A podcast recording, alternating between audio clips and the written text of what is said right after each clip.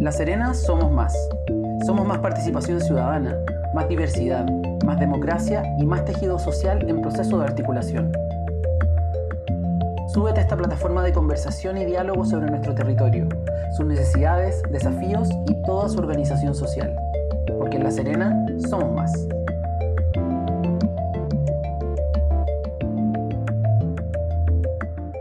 Hola, hola, bienvenidos, bienvenidas, bienvenides. Hoy día 31 de marzo al tercer capítulo de La Serena Somos Más. Hoy día vamos a conversar de feminismo y para eso tenemos a tres féminas invitadas en este especial eh, live que estamos desarrollando hoy día. Recuerden que nos vamos a encontrar eh, a través del Facebook Live actualmente, quienes nos quieran ver en vivo, y ya mañana lo van a poder encontrar en las plataformas de Spotify en formato podcast y también lo van a poder encontrar en las plataformas eh, de Instagram, en IGTV, así que también van a poder ver eh, la entrevista y poder conversar sobre eso. Hoy día vamos a conversar de feminismo y el feminismo es probablemente la fuerza política, social y cultural más transformadora, revolucionaria e impugnadora del último siglo. Es bajo los mandatos iniciados con la primera ola feminista que tenía esta lucha sufragista eh, a la base, la segunda ola apelando por los derechos civiles y por la propiedad del cuerpo, la tercera ola que iba de cabeza corriendo contra el patriarcado cultural y esta cuarta ola que está en pleno proceso de deconstrucción del orden mundial en el que nos movemos hoy día. Así es como el feminismo de alguna forma se ha ido como apropiando, se ha ido internalizando dentro de nuestra cultura y ha ido cambiando las maneras de relacionarnos para volver hacia un espacio más justo, más democrático y más inclusivo. Así que nada, pues hoy día vamos a partir y les voy a partir contando quiénes son mis tres invitadas de lujo. Así que ahí se las voy a ir mostrando de a una. Voy a partir, a ver, vamos a partir aquí primero. Vamos a ir agregando. Bienvenida Naya de Aguirre. Naya de Aguirre es funcionaria pública, dirigente sindical del sector público, ¿cierto? Del gobierno regional de la región de Coquimbo, dirigente nacional, es decir, es una dirigente sindical de, cobertura nacional también para los funcionarios que trabajan en los gobiernos regionales. Y hoy día es una flamante candidata alcalde, alcaldesa, ¿no? Me estoy viendo, flamante candidata concejala por la comuna de La Serena también en la lista del Frente Amplio aquí en la región de Coquimbo, en La Serena. Bienvenida, Naya, de por aceptar esta invitación hoy día a hablar de feminismo. Bueno, muchas gracias Jorge por la invitación. Eh, bueno, ambos somos sindicalistas, así que tenemos una trayectoria ahí de trabajo en conjunto de, por la defensa de los, de los funcionarios públicos en la región, nuestra participación en la NEF.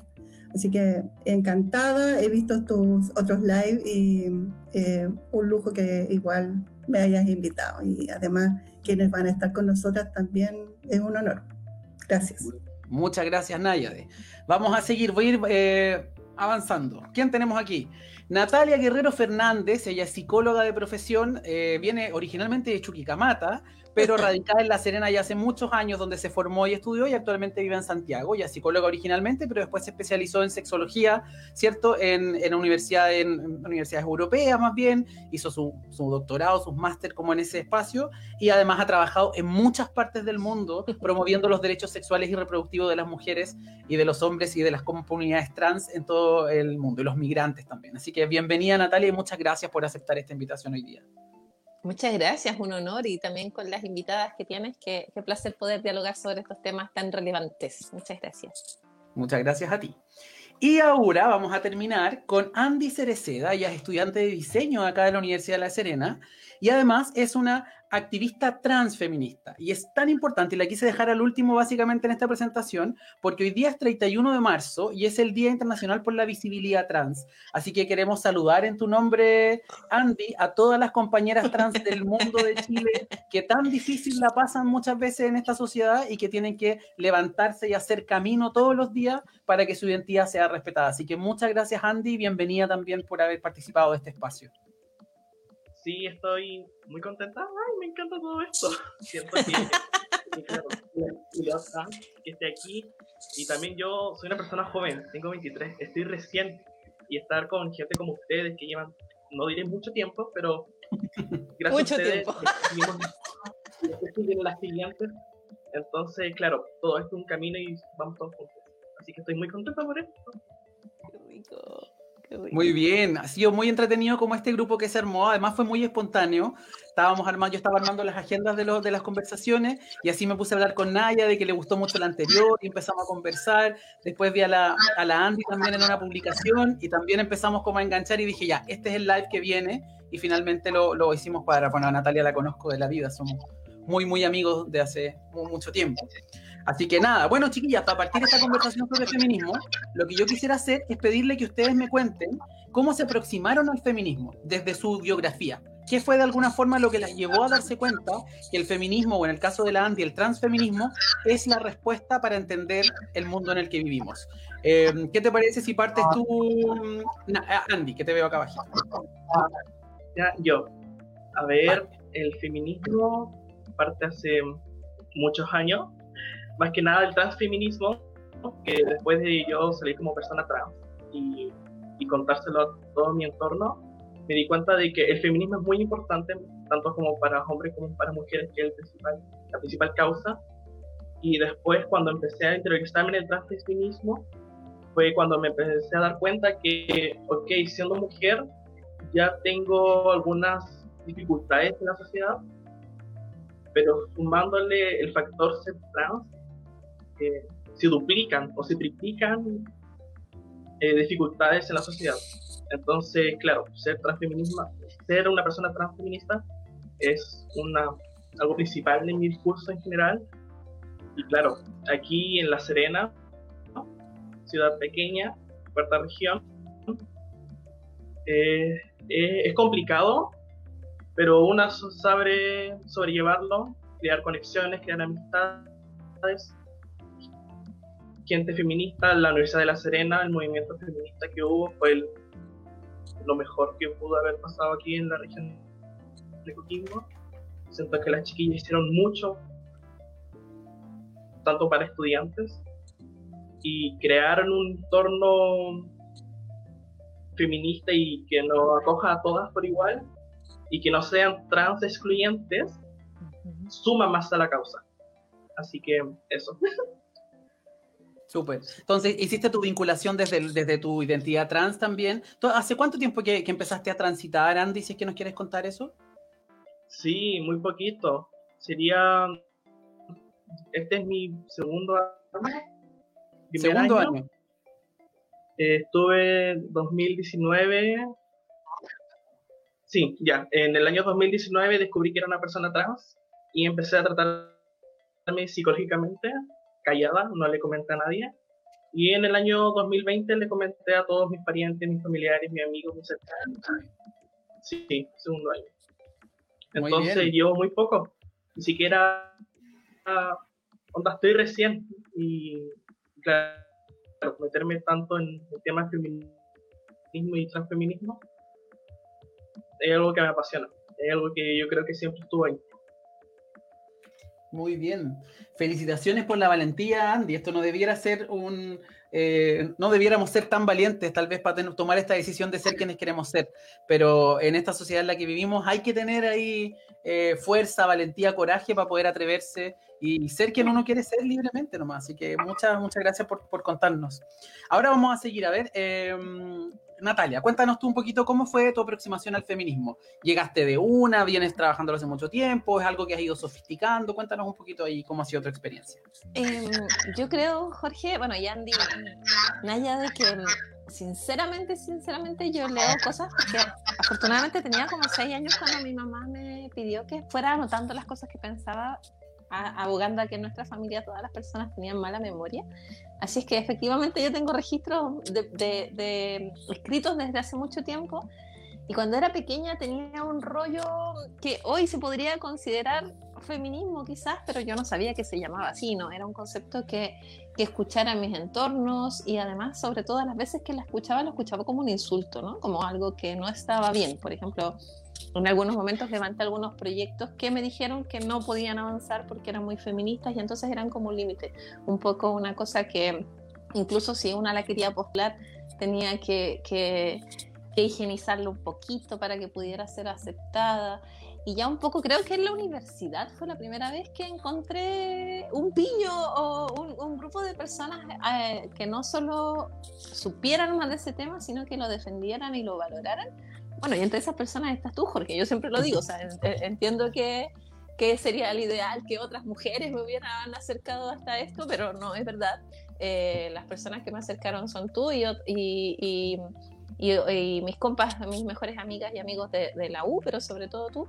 Entonces parezco, me parece súper interesante mencionarlo porque de hecho yo siento que yo tengo una parada de feminismo em, que incluye también a las disidencias dentro de los grupos de las personas que necesitamos reestructurar esto y que necesitamos también que las cosas empiecen a pasar de otra manera. Así es que siento que discursos sobre los derechos de las mujeres, lamentablemente los tengo desde muy pequeña porque vengo desde un núcleo muy machista en el que los derechos de mi papá y los de mi mamá no son los mismos y en los que los derechos de mis primas y mis primos tampoco lo eran. Entonces un poquito como por observación había una crítica constante que no me ponían el nombre de feminista, que lo que me decían era que iba a ser abogada de los pobres. Eso es lo que me decían en la casa. Y algo, algo parecido a una terminada haciendo, politizar ese tema y ver que era algo que fuera fuera de mi familia es algo que recién lo logré ver ya mucho más grande y ver ahora todos los cruces con respecto a lo económico, a lo político y a las sexualidades en estos temas es lo que más me interesa en este momento. Así que yo creo que ese sería un resumen de cómo llegó al tema. Muy bien, muchas gracias Natalia. Naya, ¿de cómo fue tu tránsito? ¿Cómo llegaste tú? Bueno, tú eres la más grande de este grupo. Eh, por lo... Ahí estás muteada.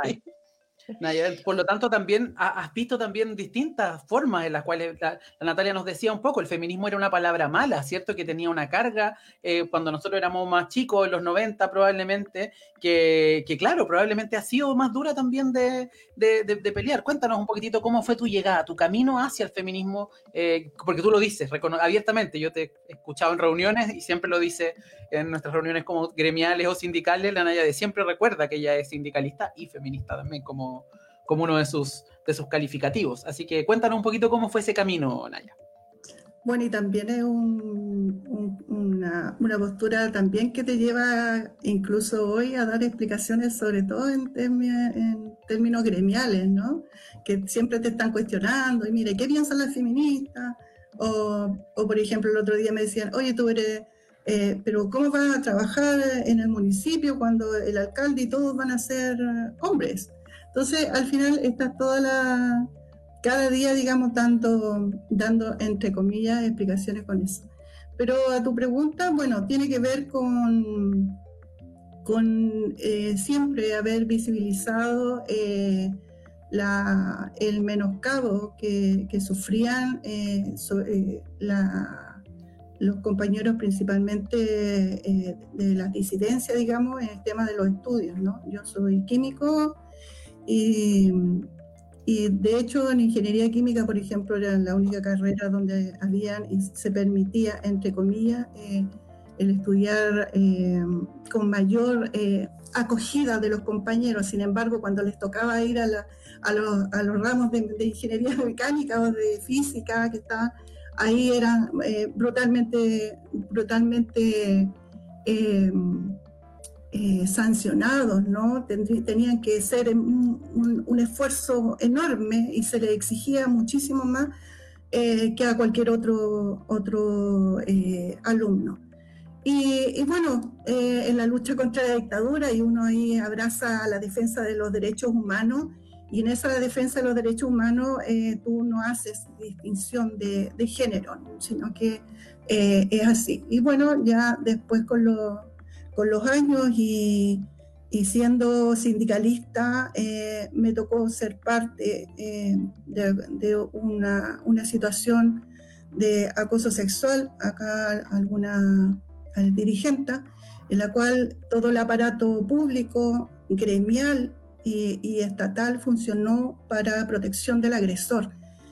Y eso hace que tú dices, aquí hay una necesidad y que, claro, después cuando ya siendo dirigente nacional, eh, me invitan unas compañeras a participar en el espacio que, es de mi, de mi mayor orgullo, digamos, del Comité de Trabajadoras y Sindicalistas de la Coordinadora 8 de marzo, y donde ahí trabajamos fuertemente todos los días por la defensa de las mujeres y las disidencias y, donde he aprendido muchísimo. Eh, estamos en, en, una, en, una, etapa de profundo aprendizaje y, y, donde además ahí participa con nosotros la red de mujeres mapuche, donde hoy día Aliwen, que es una una chica maravillosa, eh, trans, mapuche, eh, dio un gran saludo y que tiene una tremenda lucha también por visibilizar eh, la marginación que se tiene, además, no solo por, por, su, por ser trans o, todas las disidencias, sino también todo, todo el, el peso cultural que ellos ello tienen, ya, que ya la tenemos las mujeres, pero ya eh, de los pueblos originarios es aún mayor, no es solo social, sino también cultural. Así que, eh, y por eso con, con, fuerza, como dice Jorge, y yo orgullosamente eh, digo que soy feminista, pero en aprendizaje. Así es que eso, ha sido como un, camino, un camino más largo porque también no estaban los, los movimientos transformadores que están estas últimas, estas últimas oleadas, digamos, no estaban, y sobre todo que uno está en regiones que no deja de ser eh, un factor determinante, ¿no? Donde la, organización también en los territorios eh, es más reducida y las manifestaciones de todas maneras son más masivas y más concentradas también en el CASTER en Santiago. Eso. Súper. Bueno, ya tenemos un poquito cómo empiezan a aproximarse hacia el mundo del feminismo, ¿no? Pero también me gustaría como entrar un poquito sobre ¿Cuáles creen ustedes que han sido los avances que hemos tenido o que hemos podido identificar o que ustedes han podido palpar con respecto a la lucha feminista en los últimos años? Llevamos desde los últimos dos años, bueno, Andy lo decía recién, de la, el paro feminista de hace dos años atrás, el 2018, me acuerdo mucho de que en ese momento estaba partiendo el gobierno de, Piñera y, muchos se preguntaban por dónde, por dónde va a partir, por dónde va a venir la revuelta, por dónde viene la manifestación social contra, contra, este, contra esta administración. Y, muchos improvisaban, decían los estudiantes, decían los obreros, qué sé yo. Y finalmente las mujeres terminaron dando cátedra, levantando una movilización feminista nacional gigantesca, también anclada en lo que venía pasando fuera en otras partes del mundo, ¿cierto? El, el Me Too, ¿cierto? Un montón de, políticas como internacionales que pusieron este tema sobre la balanza. Y ahí apareció esta gran impugnación feminista en Chile, eh, teniendo al gobierno bien, bien complicado durante varios meses con los paros en las universidades, ¿cierto? Entonces, Andy, cuéntanos un poquito, tú ya nos hablaste algo sobre, sobre este proceso en, la universidad, cuando fue este, esta toma, este paro. Eh, ¿Qué crees tú que se ha ganado desde ese espacio? ¿O, qué peleas tú crees que hemos ido logrado o qué conquistas se han, se han logrado desde ese momento hasta ahora? O lo que te ha tocado observar a ti, gracias al feminismo y su acción. Bueno, yo creo que eh, es interesante mirar esto que hablábamos al inicio, ¿no? De que al inicio la palabra feminista era algo que era mal visto, que había que amarillar o esconder para poder recibir apoyo a llegar a un momento en el que las personas nos estamos definiendo públicamente y que además hay una platea gigante de personas que entienden a qué nos estamos refiriendo y que entienden además que existen distintas fuerzas del feminismo, que algunas se concentran en algunos planos y otras en otros, que hay algunas que son más neoliberales que otras, que hay algunas que son más interseccionales o más latinoamericanas también. Empieza, eh, empieza a masificarse a masificarse, y eso creo que es uno de los avances más importantes, a masificarse no solo un vocabulario, sino que un compromiso. Yo veo harto, o, veo que hartas de nosotras igual vemos el feminismo como, como un movimiento muy potente que también te viene a reparar un montón de heridas sociales. El encontrarnos con compañeras que están en la misma es muy reparador Em, y creo que ese también, o sea, la masificación yo siento que es un gran avance, aunque conozco un montón de mujeres feministas que también como una llevaban muchos años en esto y dicen, ay, ahora todas las chiquillas en la marcha y me carga, pues, para mí es un gran logro, porque en la medida en que se masifique más, más, más cuerpo tiene. Em, tú y yo fuimos presentes, ¿no es cierto?, ahí para hacer algo más local. Tú y yo fuimos eh, testigos en primera línea de ver a la Susana Moya manifestándose sola, como por temas relacionados con, con el pueblo mapuche, pero también con feminismo, y sola, literal, sola para ir en la, recoba con un megáfono, sola.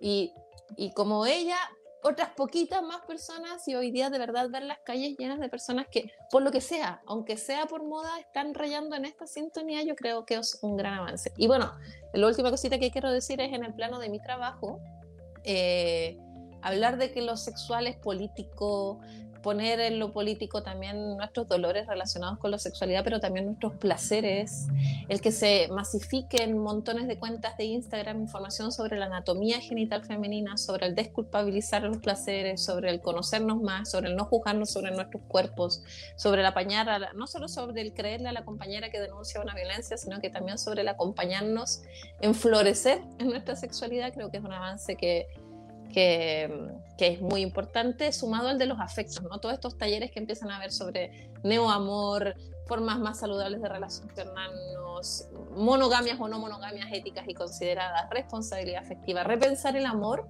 y la sexualidad como algo que tiene que ver en nuestra cotidianidad en las vidas, yo creo que es algo súper, súper importante y que ahora se ha masificado un montón me alegro mucho. Súper. Ahí yo, yo recuerdo siempre una, una anécdota que tuvimos en, algún foro probablemente al que fuimos sobre derechos sexuales y reproductivos.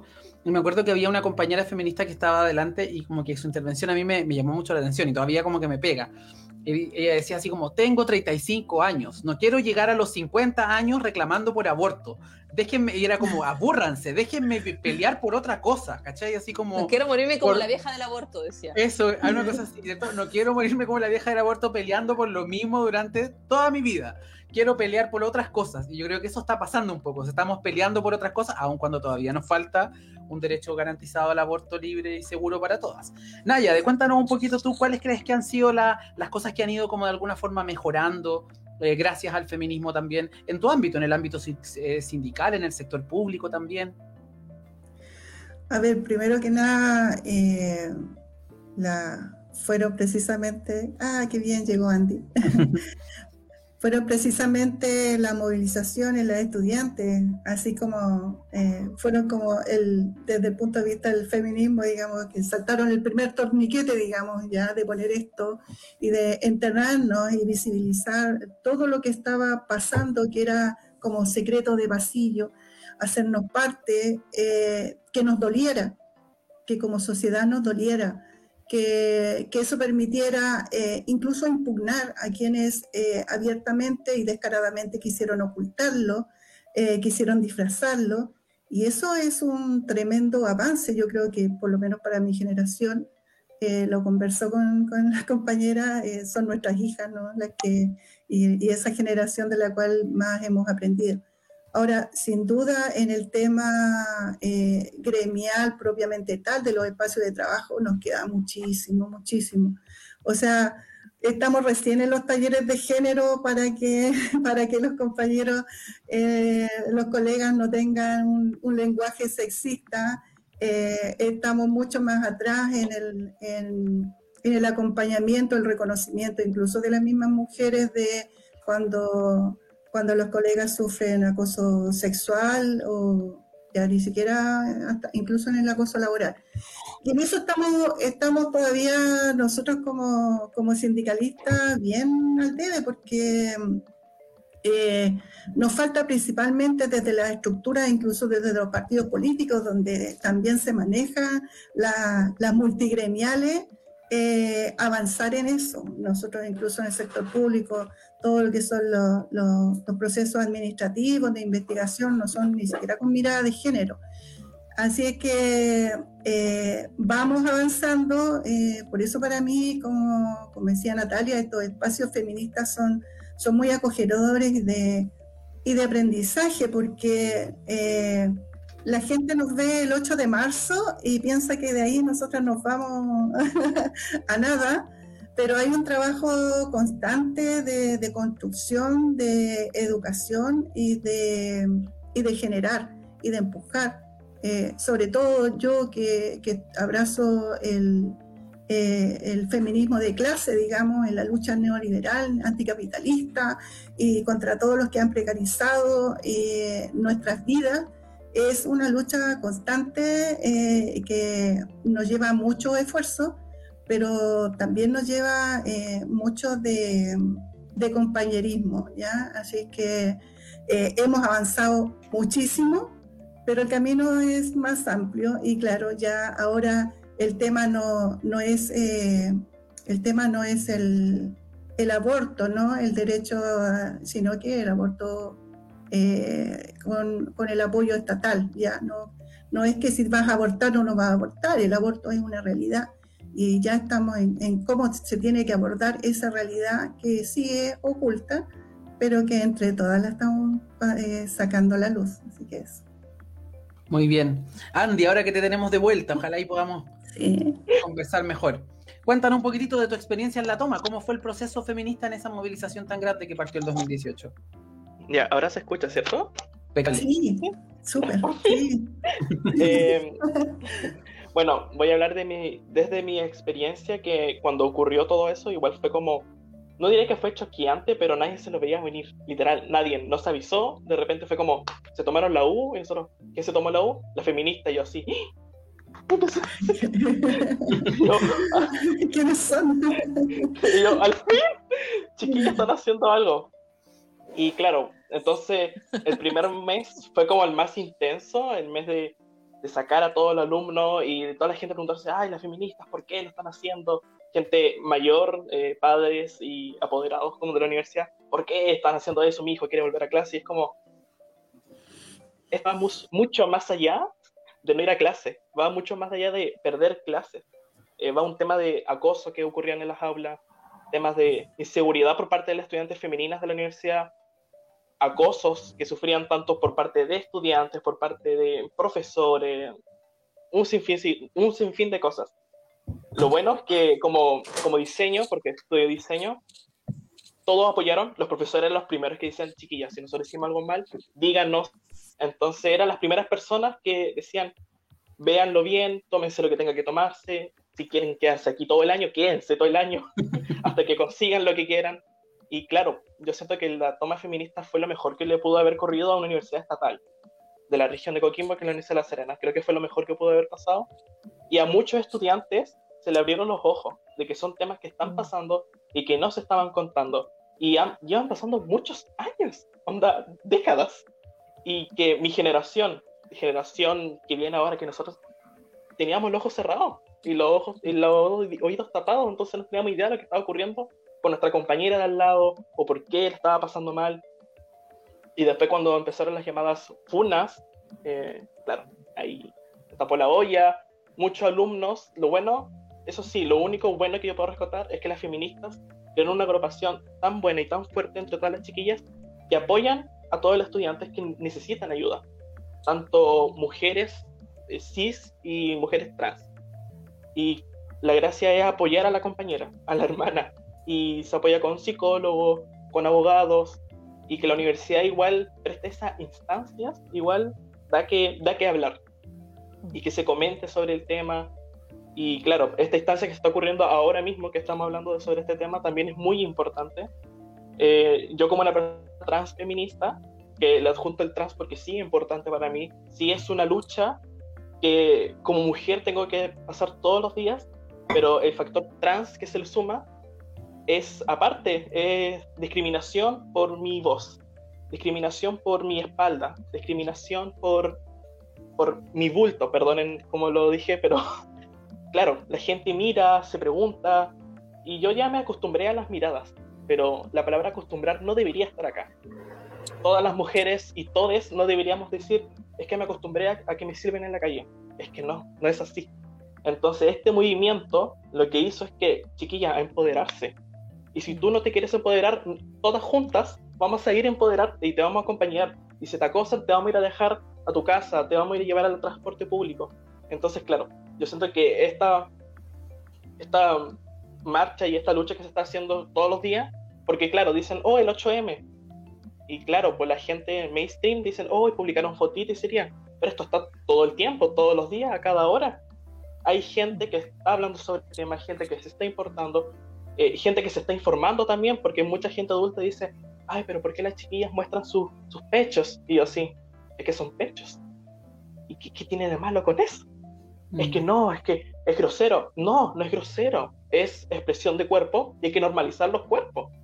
Entonces, claro, pues, gente que quiere aprender y gente que le cuesta un poquito, pero uno está ahí para decirle, no, lo que tú estás comentando es un poquito misógino, es un poquito transfóbico, así como están enseñándole. un día mi mamá me dijo, ¿y tú qué crees? ¿Que quieres enseñarle a todo el mundo? Y yo, bueno, si está en la instancia para explicarle a alguien que lo que está diciendo es acoso, es homofóbico, es, es totalmente machista, se lo voy a decir con las mejores palabras, con la mejor sonrisa para que lo entienda.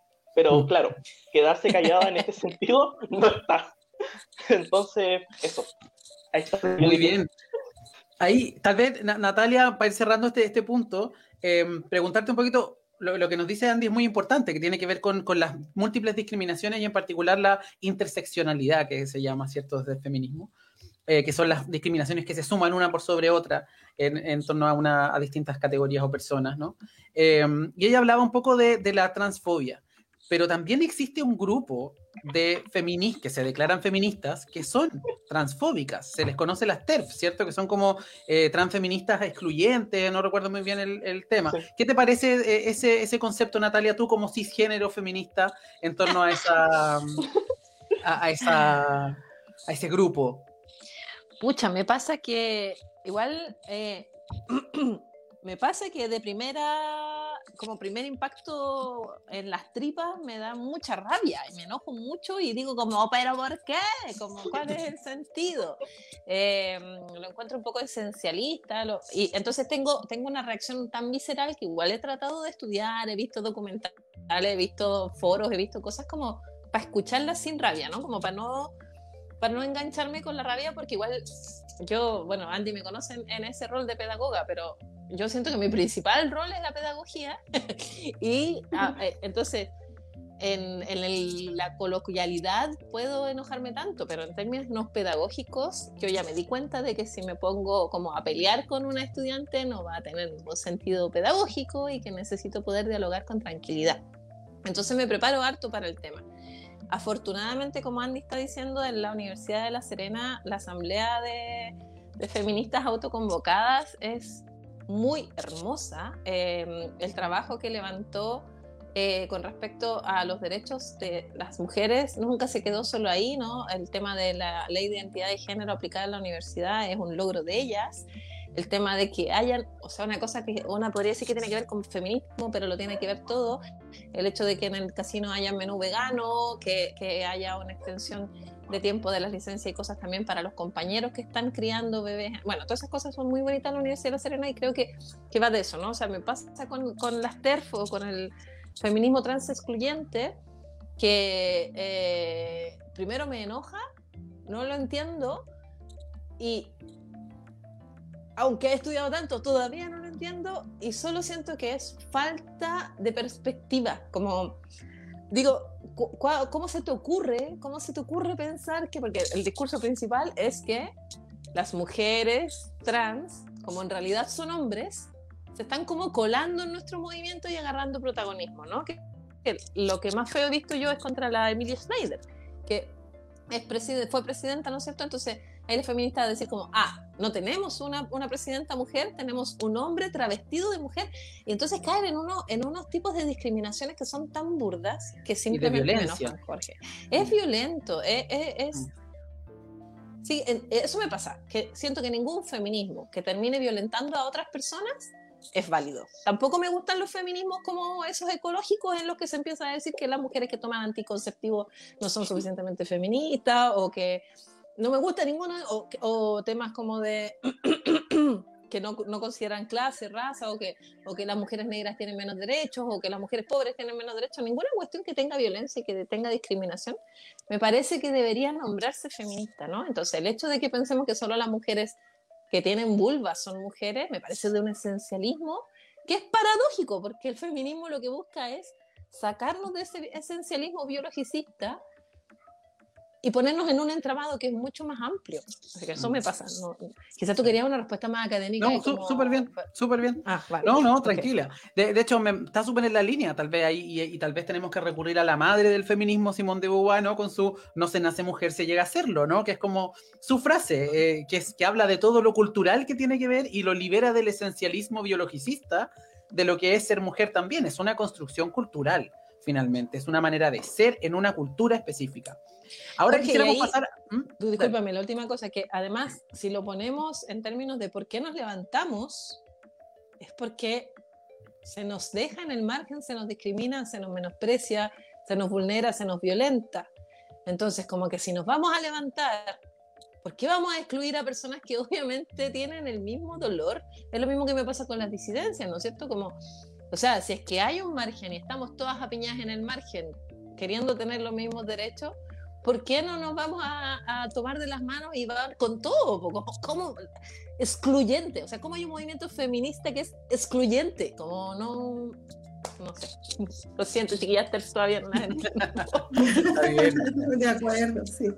Sí. Eh, Naya, mira, ahora para avanzar como en la última patita, también estamos hablando en el medio de un proceso también de elecciones, ¿cierto? Tenemos campañas municipales donde ambos somos candidatos, ahí estamos compitiendo con la Naya, pero muy, muy contentos de compartir la lista, me, me gusta mucho que, que se Sí. compartan identidades y trayectorias distintas también. Eh, ¿Cómo pensaba un poco con los chiquillos, le contaba un poco a las chiquillas, cómo imaginamos una ciudad feminista, una ciudad hecha para la inclusión de las mujeres? ¿Cómo te lo imaginas tú desde ahora tu rol de candidata concejala también por la ciudad? ¿Cómo, cómo, lo, cómo lo imaginas? ¿Qué, ¿Qué medidas crees que debieran ser importantes? Y de ahí lo conversamos con las chiquillas para ir cerrando ya la conversación. Eh, ¿Cómo lo vamos a hacer desde el municipio, Jorge? Porque Así yo mismo. que lleguemos los dos. Así. por favor, para que seamos, seamos transformadores, ¿no? Eh, mira, hay, la coordinadora, nosotros tenemos el, también está el comité de niñez, ¿no? Donde me, me tocó escuchar a las niñas eh, todos los problemas que tienen por el adultocentrismo y, y la educación sexista, ¿no?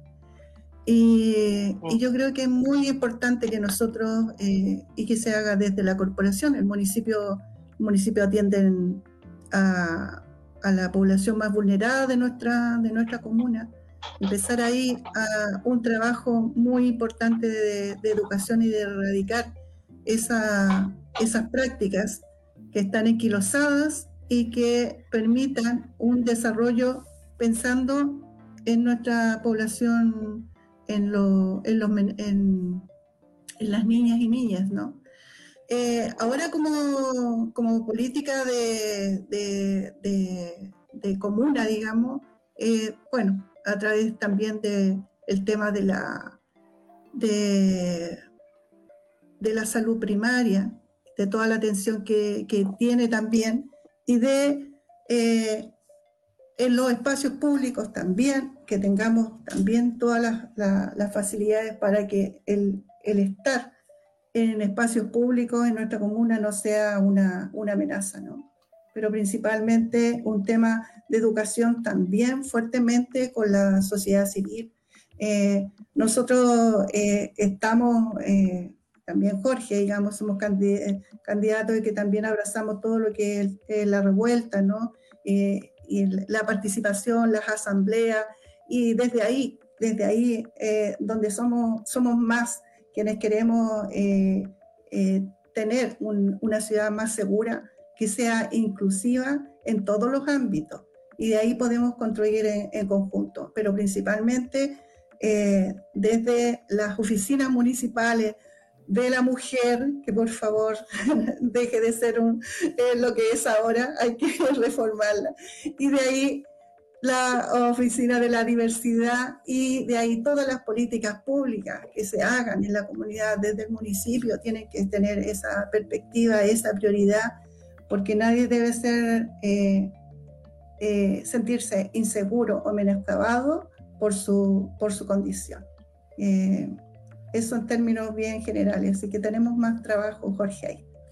Sí, pues ahí hay que, bueno, para, contexto, La Serena tiene 44 colegios dependientes de la municipalidad atendiendo a 13.000 estudiantes.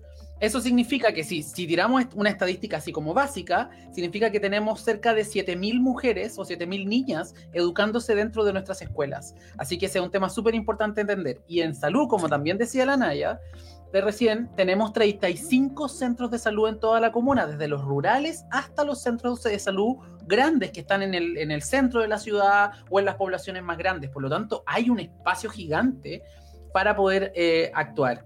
Eh, tú, eh, Natalia, ¿cómo se te ocurre que debiéramos construir desde una municipalidad eh, una, una, gestión feminista con esto que un poco nos contaba la Naya de las escuelas, los consultorios, la oficina de la mujer? ¿Se te ocurre algo más que debiéramos tal vez empujar? Sí, me parece que es súper necesario. Lo primero, a ustedes les, les, les, rebota un poquito la pega de que yo le tuve que preguntar al Jorge como qué hace un gobierno local porque no tengo idea y porque yo creo que la mayor parte de las personas no sabe y eso es algo súper importante, ¿no? Que ojalá las personas supiéramos de qué se tiene que... ¿Quieres hablar, Andy? ¿No? ¿No? Vale, pensé que estaba hablando. Eh, eh, yo creo que eso es algo súper importante que deberíamos cambiar, saber, por ejemplo, las, todas las cosas que Jorge me dijo, que el municipio se encarga de las escuelas, de los parques, de las plazas, de la oficina, de los consultorios, de todas estas cosas que uno dice como, ok, es tan ausente la presencia para mí de, tener la idea de que un municipio puede ser feminista que no sé ni de dónde agarrarse. Y ahora que tengo la, la noción, gracias a, conversar con él, de todas estas cosas, pienso que en todos estos ámbitos, obviamente, sería súper importante, muy importante lo que dice Naya, de que en general La Serena es una ciudad muy clasista y por lo tanto el municipio se hace cargo de una gran población de personas, pero las personas que tienen acceso económico en La Serena a cosas en general resuelven sus temas en Santiago. Eh, temas médicos, temas en general, en todos los temas eh, de acceso a derechos, en general hay una diferencia muy grande y creo que entonces el trabajo que se pudiera hacer, por ejemplo, a nivel de consultorios,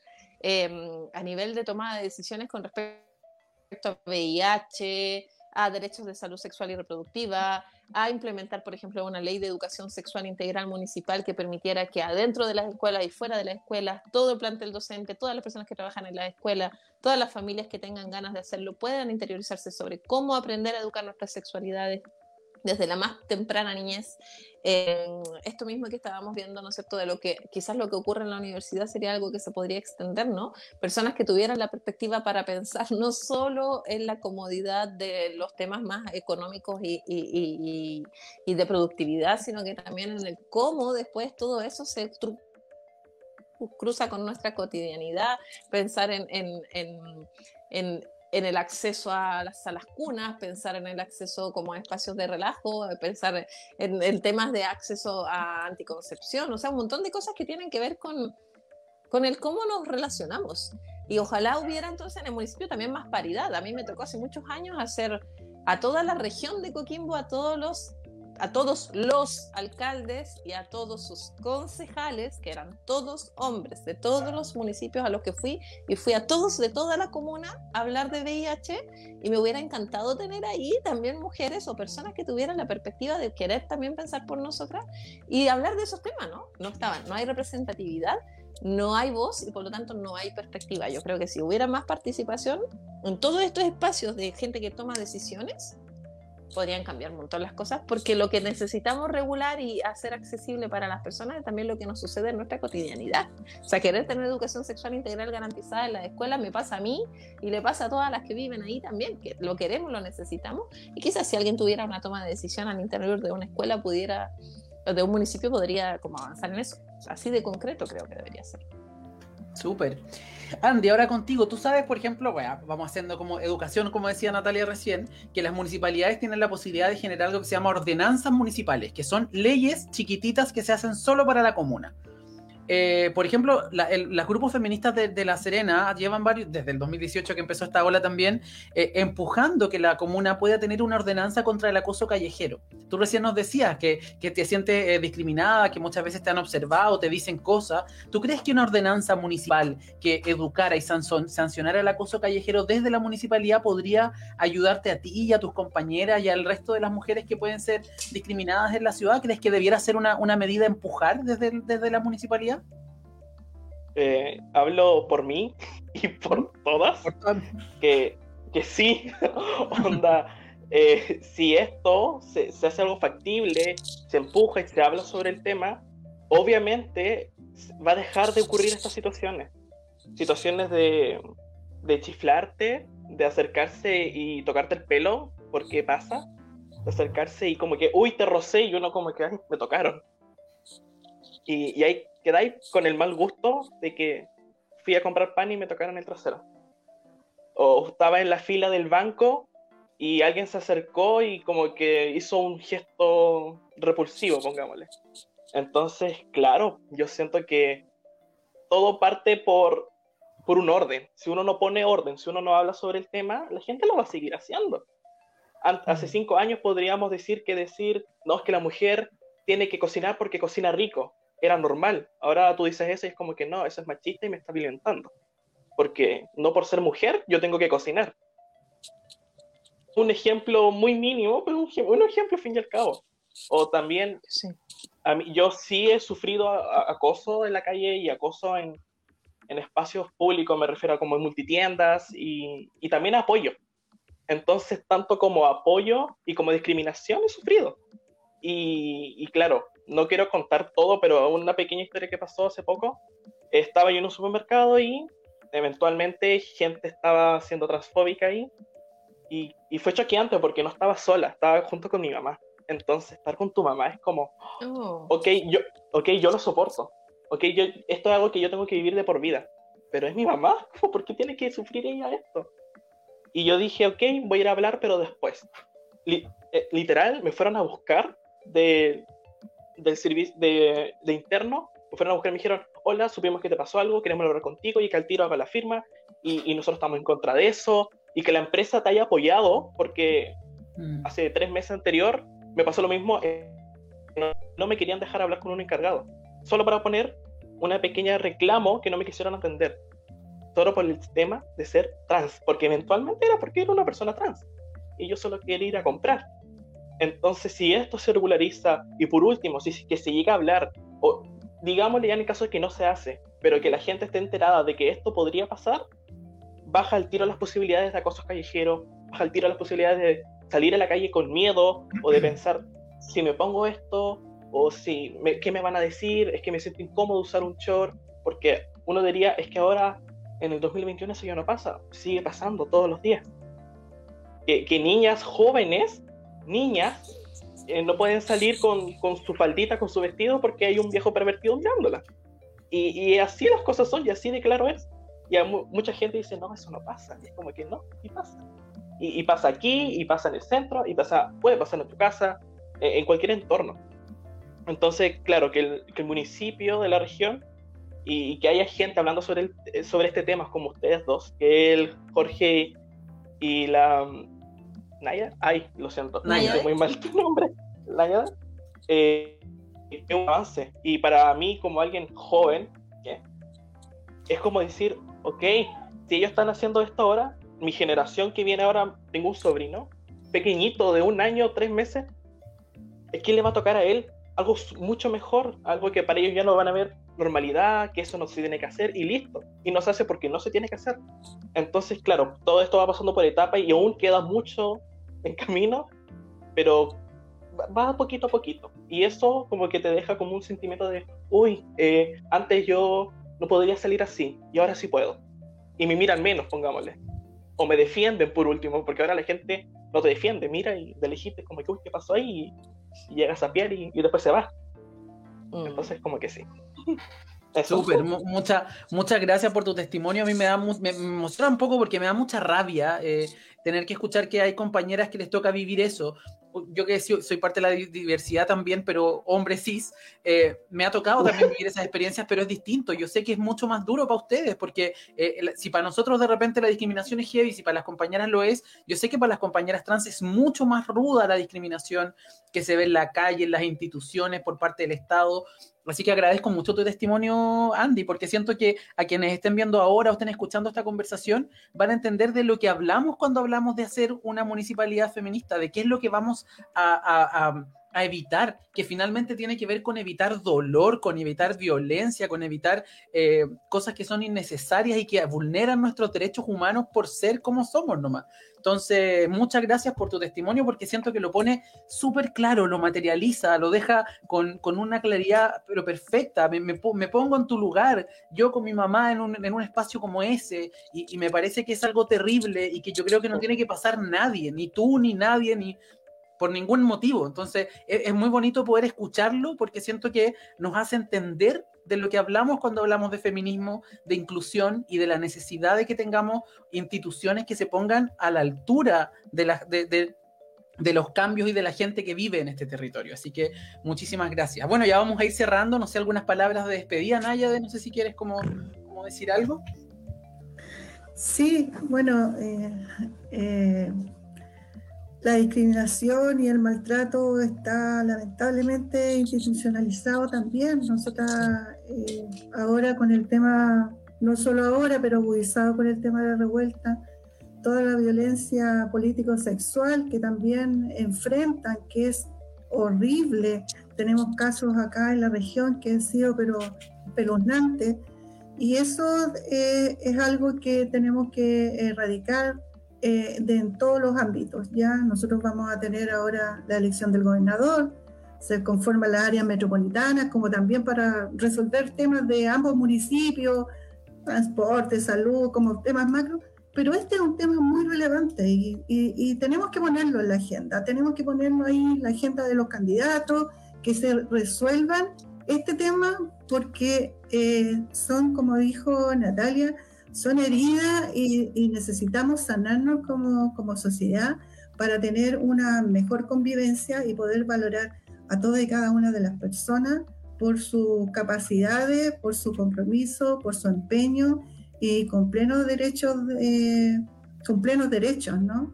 Así que muchas gracias por la invitación, un agrado conocerla y eh, vuelvo a decir, eh, muy buen anfitrión, uno se siente muy, muy cómodo en la conversación, así que muchas gracias. Y disponible en lo que podamos hacer en conjunto, eh, siempre, siempre que se, siendo, tratando de ser un aporte al mejor vivir de, nuestra, de nuestro territorio. Muchas gracias a ti, Naya, por haberte sumado. Natalia, ¿algunas palabritas como para ir cerrando? Sí, muy cortito decir que escuchaba a Andy y pensaba, me acuerdo de ti en clases también, Andy, y que, eres, muy valiente para hablar, para decir lo que necesitas, también eres muy valiente, siempre fuiste muy valiente para expresarte, para, para proponer un estilo, para, para mostrarte en una universidad que a veces se vuelve tan gris también. Em, y pensaba en que qué valiente eres de haber puesto voz, pero también pensaba en toda la gente que conozco, que incluso en esta ULS, que en donde empiezan a, a, flamear más aires de feminismo y de, y de, aceptación y de respeto por las disidencias, no, no hablan, se quedan callados porque tienen mucho miedo. Y, y me encanta entonces pensar que al municipio lleguen personas que puedan tener voz también por las personas que que tienen más dificultades para poner el cuerpo, ¿no? Que ojalá todos los avances no sean a cuero de chancho de todas las personas que van poniendo el cuerpo y que van exponiéndose eh, en conjunto con lo que dice Nayade, ¿no? Como yo también fue en una situación, también tuve una situación de violencia sexual lamentablemente por, por una carabinera hace muchos años y jamás se me hubiera ocurrido ir a pedir apoyo a la municipalidad, pero jamás, porque no, no veo en la municipalidad hasta ahora personas que me generan la confianza suficiente. Entonces, ojalá que, que salgan, eh, que las elecciones sean favorables para que uno pueda decir, ok, tal vez tengo la voz, tengo la persona, tengo el cuero que le pongo frente a, a, la, a, la, resistencia, pero que también otras personas que no lo hagan puedan contar también con la voz de ustedes, con la defensa de ustedes. Muchas gracias. Andy, para cerrar, unas palabritas de cierre de esta em, conversación. Eh, también lo mismo. Onda, por ejemplo, yo me cuesta, a veces me cuesta mucho como expresar las cosas que digo o comentar las situaciones de, de odio que me han ocurrido, pero al fin y al cabo yo siempre pienso a cuántas personas le ha pasado, cuántas personas le cuesta tanto decirlo, y yo sé lo que cuesta, pero siempre pienso, ok, lo voy a comentar, ¿me puede llegar odio? Sí, ¿me importa? No, pero voy a ayudar a alguien. Alguien va a decir, oye, mira, ¿sabéis que esta persona está hablando del tema? Y acá en La Serena no, no he conocido suficiente gente como trans, voy a decirlo así, que hable sobre los temas. No conozco muchas personas, hay, obviamente, pero cuando ocurren estos temas de odio, no, no, se habla mucho, no, no está como muy ahí. Entonces, hablarlo, publicarlo, que es lo que trato de hacer yo siempre, y, y exponerse, claro, yo me expongo y eventualmente pueden un día esto verme en la calle y decir, mira, esta persona, va. Pero no me voy a quedar callada, no voy a hacer caso omiso a lo que está ocurriendo. Y ahora, sabiendo de que tanto el apoyo propio que yo voy a tener y tener un apoyo de una persona externa, que será como alguien relacionado a la municipalidad, suma mil puntos, onda me siento más que protegida. Si antes no me sentía tan protegida como ya estoy, bueno, ahora me puedo sentir un poquitito más protegida. Y las personas que les cuesta hablar sobre el tema o les cuesta defenderse, porque hay mucha gente que no se defiende y que se da la vuelta y se va, que es entendible, aquí todo se alguien te va a estar apoyando, alguien va a estar ahí diciéndote, no estás sola, no estás solo, no estás sole, eh, ven conmigo, podemos hacer la gestión y se habla. Para que no se terminen estos casos así. Hace poco, en el día del día, el Jorge el otro día había mostrado de que, claro, subieron las denuncias en la cuarta región y también es más que nada porque la gente se está empoderando y decide hablar las cosas y no quedarse más callada, pero aún así, cada vez que se hablan sobre proyectos de ley relacionados con la comunidad LGBT, sobre el feminismo y sobre temas que importan, el crimen de odio aumenta al mismo tiempo. Entonces, como un vaivén de que estar cuidándote, pero estar hablando del tema. Entonces, como que, claro, esta instancia que se están haciendo ahora mismo, este tema de hablar con gente que debe estar viendo esto y que no conozco, hola, pero que está escuchando, pero que está escuchando lo que estoy hablando yo, que no me conocen y que por último digan, hoy sí estoy escuchando porque lo que está hablando me interesa, es enriquecedor. Para nosotros cuatro que estamos aquí, así que... ¿Listo? Ya pues chiquillas, muchas, muchas gracias por, por haber aceptado esta invitación. De verdad me siento em, muy orgulloso de tenerlas a las tres. Eh, valoro muchísimo su trayectoria eh, desde la lucha feminista también en sus distintos espacios. Entonces, como ahí dice María Susana, eh, que la Serena sea feminista, porque todo Chile sea feminista, porque nos sirve a todos. Y el, feminista, el feminismo no es una cosa que es buena solamente para las mujeres, es buena para todos, para los hombres hetero, cisgénero, trans, para todos es bueno. Eh, incluso para el hombre blanco heterosexual, el feminismo eh, es bueno porque le quita la carga, le quita un montón de mochilas que lleva encima de, de, mandatos que tiene que cumplir, que no son justos tampoco para el hombre blanco heterosexual que ha tenido todos los privilegios toda la vida. Incluso para ellos el feminismo es una buena, una buena alternativa. Así que nada, Polo, las saludo, las agradezco, las abrazo a la distancia. Muchas gracias por este espacio. Recuerden que va a estar en IGTV, en Instagram, eh, va a estar también en Spotify probablemente mañana en la mañana, así que también lo pueden compartir a sus amigos, lo mandan por un link. Y también va a estar aquí colgado en este Facebook eh, para que lo puedan también compartir después, si quieren, cómo avanzar en esta reflexión. Así que eso, vamos a ti, a ustedes. Vamos a seguir en esto. La campaña sigue, parece que hasta la eternidad, mientras no se controle, la, pandemia. Eh, y la próxima semana tenemos un nuevo, un, nuevo La Serena Somos Más y vamos a conversar sobre medio ambiente y sustentabilidad. Un tema también súper importante para las ciudades porque el cambio climático llegó para quedarse y probablemente hasta la pandemia tenga relación con eso. Así que muchas, muchas gracias. ¿Mm? El ecofeminismo. Ecofeminismo. Así que eso, chiquillas. Muchísimas gracias y que disfruten mucho también. Cuídense mucho, cuídense, cuídense, cuídense, cuídense. Alcohol gel, alcohol gel, alcohol gel, mascarilla y todo lo que hay que seguir haciendo. Pues. Así que eso. Un abrazo grande y muchas gracias por sumarse. Muchas gracias a todos. Chao. Chao. Natalia, chao. chao. La Serena somos más. Somos más participación ciudadana, más diversidad, más democracia y más tejido social en proceso de articulación.